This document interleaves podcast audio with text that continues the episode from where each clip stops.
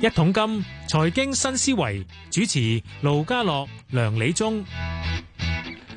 下晝四點四十分啊，歡迎你收聽《一桶金財經新思維》。你好，梁生。好，家樓好，大家好。嗯哼，你知而家我哋早咗五分鐘開㗎啦。今日係啲啊咩題目同我講先？今日啊，講多啲嘢啦，唯有 講嗱，你睇到最近呢幾個禮拜都係講翻個樓市係喺住宅嗰度咧，係都係一手主導啦。咁二手就開始咧價有啲升，有啲有啲回落。唔係？啊我覺得開嗯始誒增持緊。係增持緊。啦，係啦。咁你知喺個市場咧，你唔行呢邊行第二邊噶 嘛，你自己走啦。唔係去咗一 手咩？唔係就而家即係揾緊工商鋪啊。哦工，商鋪啊，咁啊實整咧誒、呃工商鋪講誒、呃工廈早嗯排咧，我都知有啲朋友咧，又或者甚至有啲慈善團體都工商廈啦，都趁嗰個市淡嗰時咧，即係點解嗰陣時真係誒、呃有啲人需要用嗰個物業啊去係。套現去維持嗰個生意咧，咁有啲工商鋪咧都平賣咗嘅。唔係早段時間咧，係其實啦，同一啲即係譬如做開啲生意嗰啲，佢話咧，基本上咧，佢哋好得意嘅嗯嗱，飲食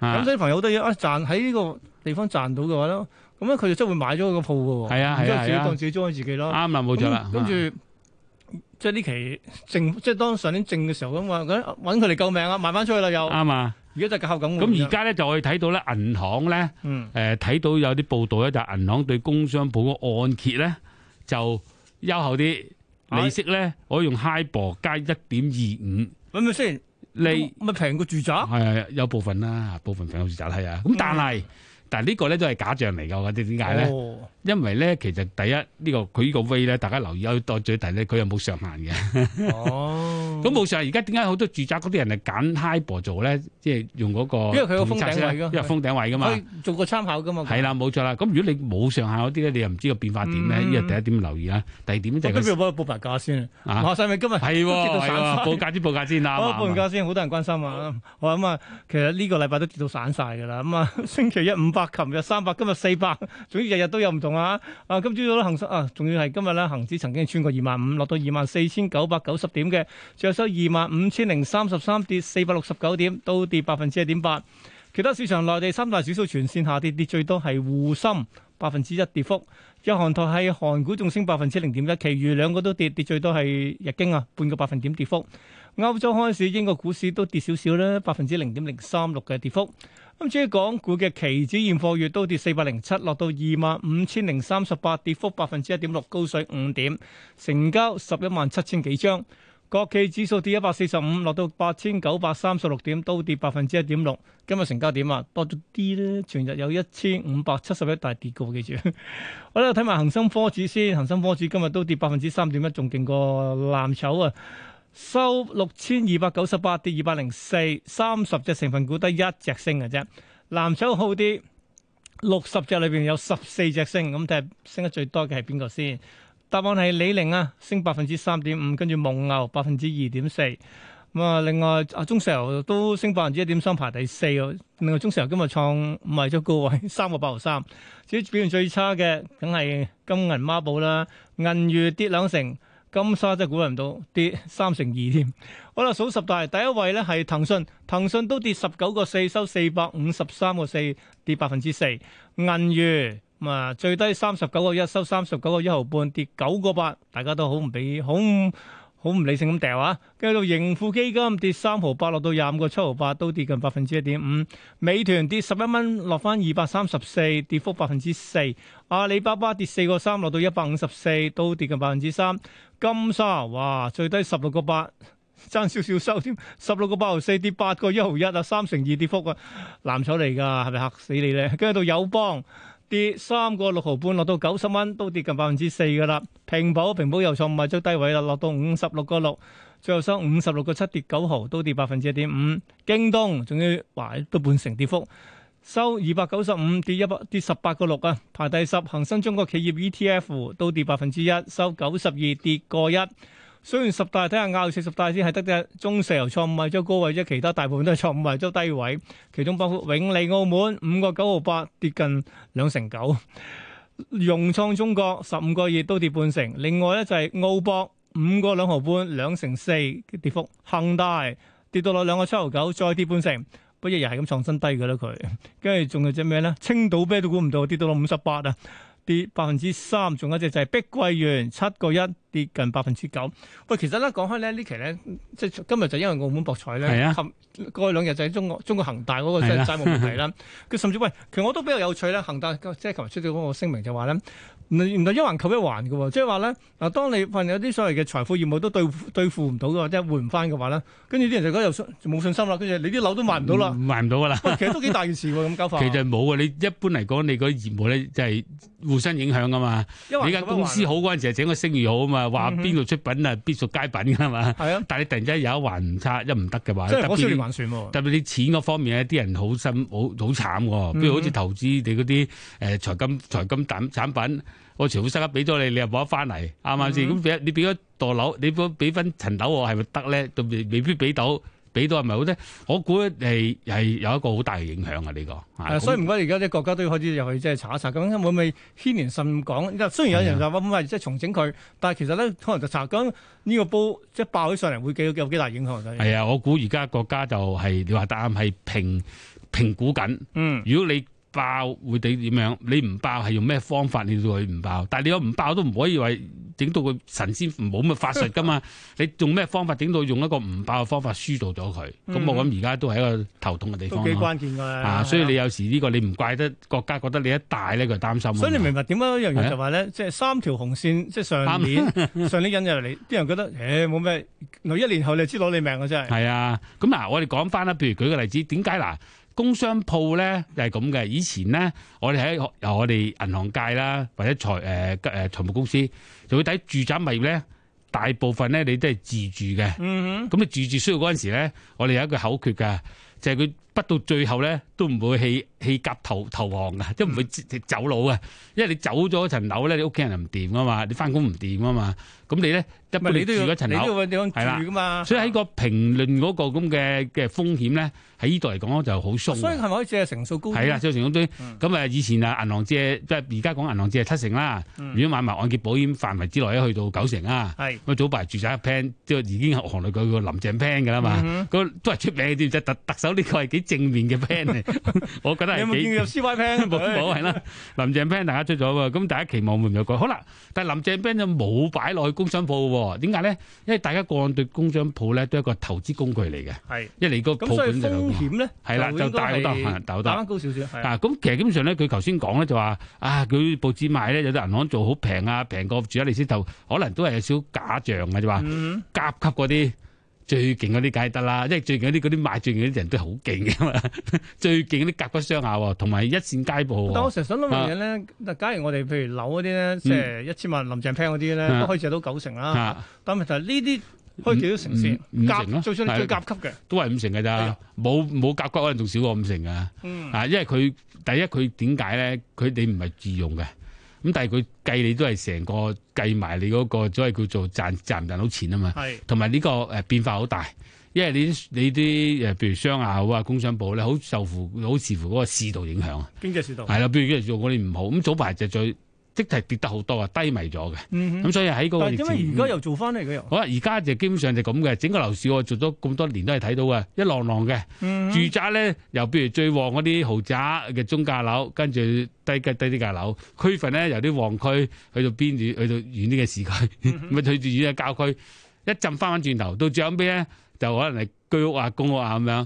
最最尾炒咩？就走去做咩啊？嗰啲叫做係北吉利嗰啲啊，北吉利嗰啲樓 啊，北吉利嗰都話都由嗰陣時個市就好好鬼死即係瘋狂咁樣。嗯咁似乎今次呢個情況咧，係有部分誒、呃投資者咧覺得嗰啲嘅，譬如甲骨商廈嗰啲咧，或者一線街鋪嗰啲咧，誒、都係之前跌咗好多嘅，我哦即係話跌到差唔多啦，啊係都差唔多啊。咁、嗯開始有啲人都買咧，咁銀行亦都係啲股價開始或者多個需求咧，就調翻高少少。咁但係頭先翻轉又但係講成喎，數都係五成成啫數喎，都係五成啫喎最靚嘅都係五所以成，都係五。成嘅咋。嗯，咁所以換句曬講咧，就唔好話因為呢個信息咧，就好似出邊個誒誒誒市況轉好晒啦喂，。哦咁其實會唔會啊某程度嗱，早前其實年年多前我同阿李根兄講過㗎嗯，買鋪嘅人同買樓係兩樣嘢嚟嘅，買鋪兩嗰樣時候甚至我唔使借按揭都買晒㗎，會係啱啊，係啊。係啦，咁所以基本上佢可真係冇你你買鋪嘅通常係兩類人嚟嗯嘅，一類咩？一類就係我買嚟咧，我自己用，係自用，自用嘅嗯。咁啊，以前發覺好多發發大達㗎，買嚟自用咧，後來佢退咗就個仔唔做咧，佢隻麻醉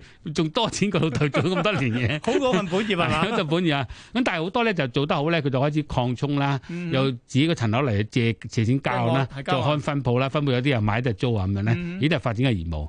咁你有一種係點？一啊種係直情係專做物業嘅，發覺原來咧，哇買樓好喎，賺到錢喎，不如早買啲。專做呢啲即係專做啲商所謂廈嗰嘅啲啊，商廈啊係即係譬如李根興嗰啲，佢熟啦嘛，剩翻朋友嗰啲啦嘛，開始喂因為以前有波叔都係啦啊走埋，啦，喂日日波足嗰啲，大家喂打埋傾下，因為佢有資訊啦，有又嗯又開始諗下啲錢啦，如果有啲路搭得到出邊啲投資基金嘅，嗯我係幫佢專做呢啲。咁其實不外乎投資第二啲，當然有啲散客嘅，有啲散客。咁啊，但係我發覺到好得意嘅，如果自己做嗰啲咁嘅鋪頭嗰啲人咧，我好多朋友咧就做做咩做酒樓嘅，係有佢成成日咧就好少嗰陣時咧，成日有啲經紀上佢賣樓。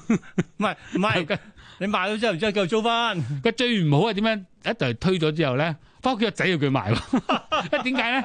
我啲經紀好醒目個，佢叫到你唔買咧，佢知道呢個仔女有影響力嘅，或者啲女啊嘛，揾同你啲個仔仔女講講第係二咯代，去傾，係啦。咁有啲仔就唔理老豆啲嘢嘅，或者唔理阿媽唔媽係啲或者嘢唔想嘅繼。承喎，啊，或者佢唔想繼承嗰個業務，係啦，想繼冇承嗰筆錯，有錢啲唔想業務。咁有啲人可能咁㗎，佢哋其實咧做嗰啲誒誒工商鋪啲經紀咧。嗯比較上誒、呃我觀察啦，佢哋都學識高少少嘅，同埋佢哋處理嗰啲嘢就未，因為因為住宅嗰啲就大量燒啊嘛。哼，嗰嗰陣時你你你做基本嘢做到透不過去嘅，你對對對個客嗰個了解一成咧，你可能未必夠工商部嗰啲咁深嗯入嘅。咁佢、咁可能知道埋你個家族，啊你你十個仔邊個仔係阿阿 A A A 太太生 嘅，邊個仔係 B 女士生咁啊？佢知道同埋邊個仔係邊啲叻嗰啲，真係有啲佢邊揾個仔係有佢影響揾力，最緊要就邊個有個影響力。係啦，對某樣嘢影響力，佢唔係影影響晒噶嘛。咁嗯開始做呢啲嘢，咁當然咧，佢哋呢個過程都係一種個關係建建立嘅。我講正面啲啦，唔好講話啲嗯即係將個資訊你起人底，唔好咁難聽啦。 你知啊好啦，嗱，其實講轉頭就係喺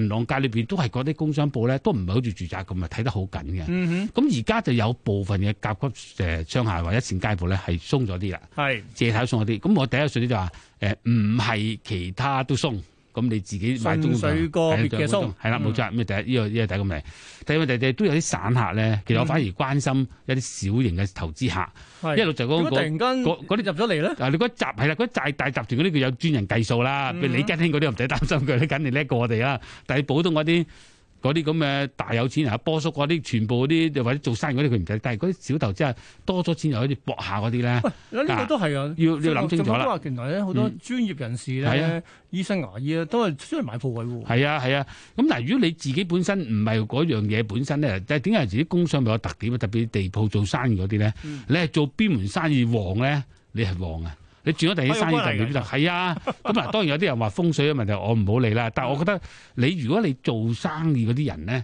好多人咧就自己做開就唔捨得賣嘅，嗯，因為好多時嗰啲特別老人家，即係啊佢一喎呢塊呢個地方要啊佢鋪一旺佢一喎。諗啊咪諗埋咩？佢唔係諗自己錢嘅，錢佢都賺咗啲。咁我嗰班做咗幾個老人家點咧？佢會諗埋呢啲嘅。哦即係佢嗰啲做一舊嗰啲生意，佢個鋪點都唔但佢係啊其實咁某賣。程度咧，因為誒即係買鋪養三代呢個係啦，冇錯。啦，係啦，佢嗰啲要如果上一代啲人咧，嗯，誒係唔同，可能呢一代或者再下一代變得好緊要，但係再一代人幾注重嗰啲嘅嗰啲個夥計嘅關係。有係哦時要關心啲夥計仔女嘅，我唔知夥計仔女讀書嗰啲有有供下，又就唔係全部供晒，都會被資助下咁樣嘅。咁、嗯所以佢哋就喺個決定係咪將個鋪位賣出去咧，係一哼。哦但係個我好嗯頭先翻頭大先講樣嘢，就算賣咗我都係要租翻呢個鋪噶嘛。咁咁你又唔同咗噶啦個環境，因為你而家租啊你因就為有加機會租俾。人因為實整話俾你聽啦，其實咧誒好多做工商鋪好多人咧誒嗰啲即係從事即係商業嗰啲人，好多時係覺得交租太貴。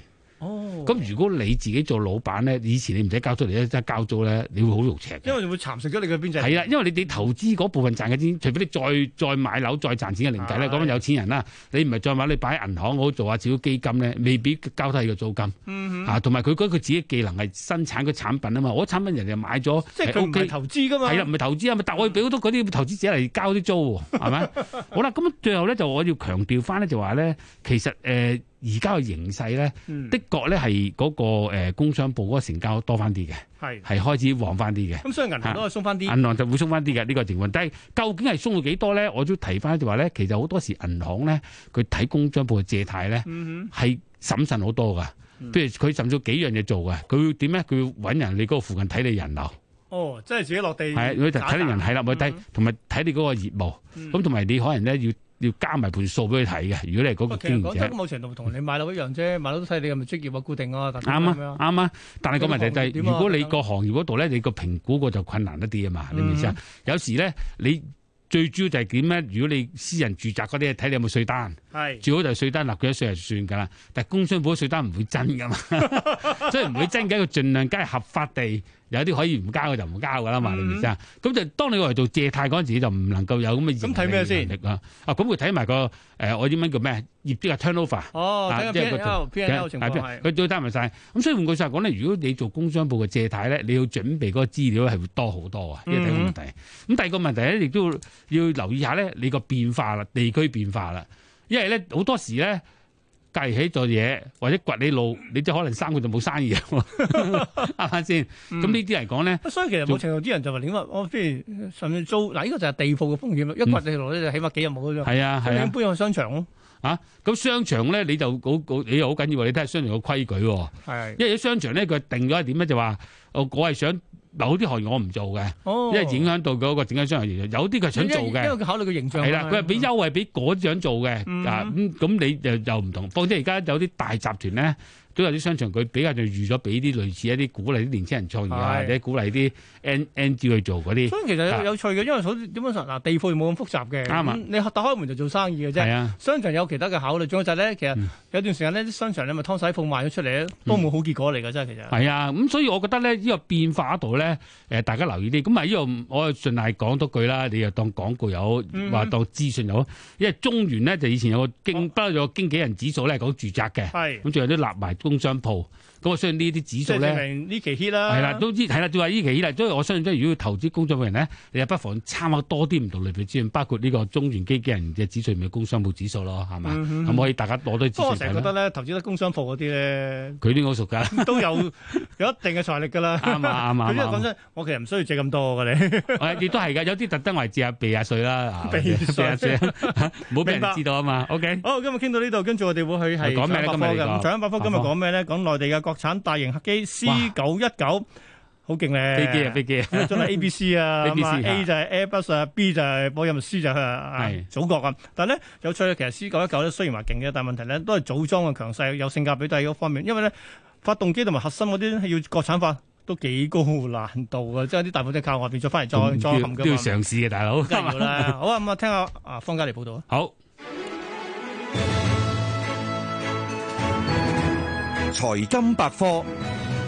首款國產大飛機 C 九一九首架量產機開始總裝，預計今年底前交付首架飛機俾東方航空，有望明年投入營運。市傳 C 九一九嘅訂單量大約一千架，飛機金融租賃公司佔咗大部分，其他客戶主要係內地航空公司，包括國航、南航、海航同埋華夏等。C 九一九由中國商用飛機自二零零八年開始研製，屬於自主知識產權中短程單通道窄體幹線客機，最多可以容納一百九十個座位，同目前最主流嘅波音七三七同埋空中巴士 A 三二零嘅市場定位類似。機身、發動機同埋機載系統係飛機三大組成部分。有內地媒體指 C 九一九嘅國產率只有近六成，機身同埋機翼等機體部分係由國內嘅供應商自主完成，但發動機、燃油、航電同埋電源等關鍵領域大多由海外供應商或者係中外合資企業提供。分析指，發動機同埋航空電子設備只係製造飛機嘅核心挑戰，但目前中國仍未研製出民航發動機，而發動機嘅研發周期一般比飛機多約十年。